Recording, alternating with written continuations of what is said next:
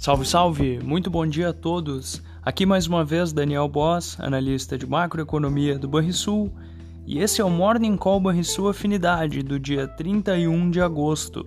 No exterior, o retorno do clima de cautela domina os mercados, sobretudo na Europa, onde o euro ganhou força ante o dólar, mas as bolsas aprofundaram perdas após a taxa anual de inflação ao consumidor da zona do euro atingir um novo recorde de 9,1% em agosto, acima das projeções de 8,9%.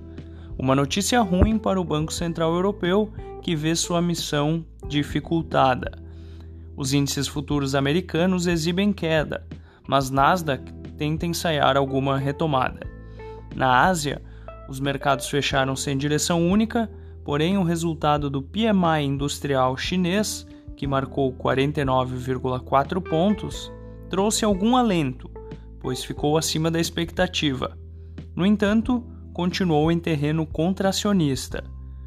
O recrudescimento da pandemia de Covid-19 e, como consequência, das medidas restritivas em algumas cidades da China tem preocupado autoridades locais.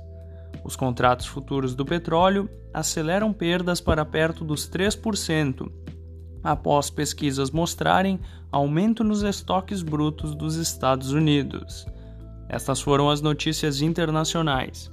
E no Brasil, os mercados locais abrem atentos aos indicadores econômicos, com especial atenção à taxa de desemprego no trimestre até julho.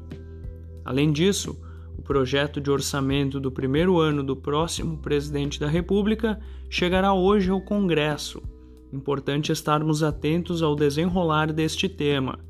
Na bolsa, as ações do setor financeiro poderão reagir à aprovação pelo Senado ontem à noite da medida provisória que eleva em um ponto percentual a contribuição social sobre o lucro líquido dos bancos, corretoras e companhias de seguro.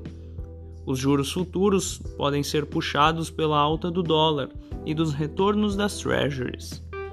Vamos ao fechamento do mercado. O dólar fechou a terça-feira com alta de 1,58% aos R$ 5,11. O Ibovespa caiu 1,68% aos 110.430 pontos. E o S&P 500 caiu 1,1% aos 3.986 pontos. O DI futuro para janeiro de 2024 caiu 7 pontos base, a 13,10%. Já o DI futuro para janeiro de 2027 ficou estável, a 11,88%. Na agenda do dia, como mencionado, teremos o destaque da PNAD contínua, taxa de desemprego que deverá ficar próxima dos 9%. Você ouviu o Morning Call Banrisul Afinidade com os destaques do dia.